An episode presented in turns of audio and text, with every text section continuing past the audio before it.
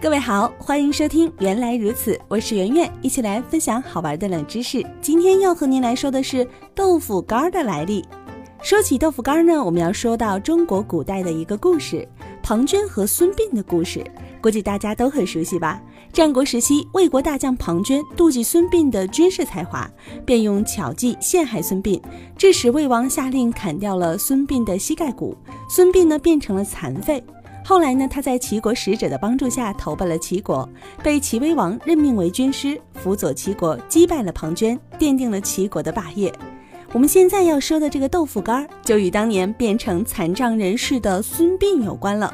据说呀，孙膑在变成残废之后呢，深知庞涓不会就此罢休，便装疯卖傻，找机会脱离庞涓的魔掌。当时有一个名叫小福的卖豆腐的少年。他十分敬重，也十分同情孙膑，于是呢，每天都偷偷拿一些豆腐给孙膑吃。孙膑为了避免被人发现，便将吃剩下的豆腐压在石头下面藏起来。后来，孙膑发现这些压在石头下的豆腐竟然变成了豆腐干儿，吃起来别有一番风味。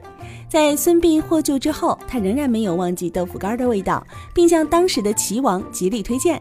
后来，齐王请来了卖豆腐的小福，让他在齐国开了个豆腐店，专门卖豆腐干儿。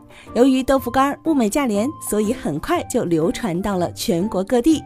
现在，我们的零食当中也有豆腐干儿，你爱吃哪个味儿的呢？吃豆腐干儿的时候，会不会想到它的创始人居然是军事家孙膑呢？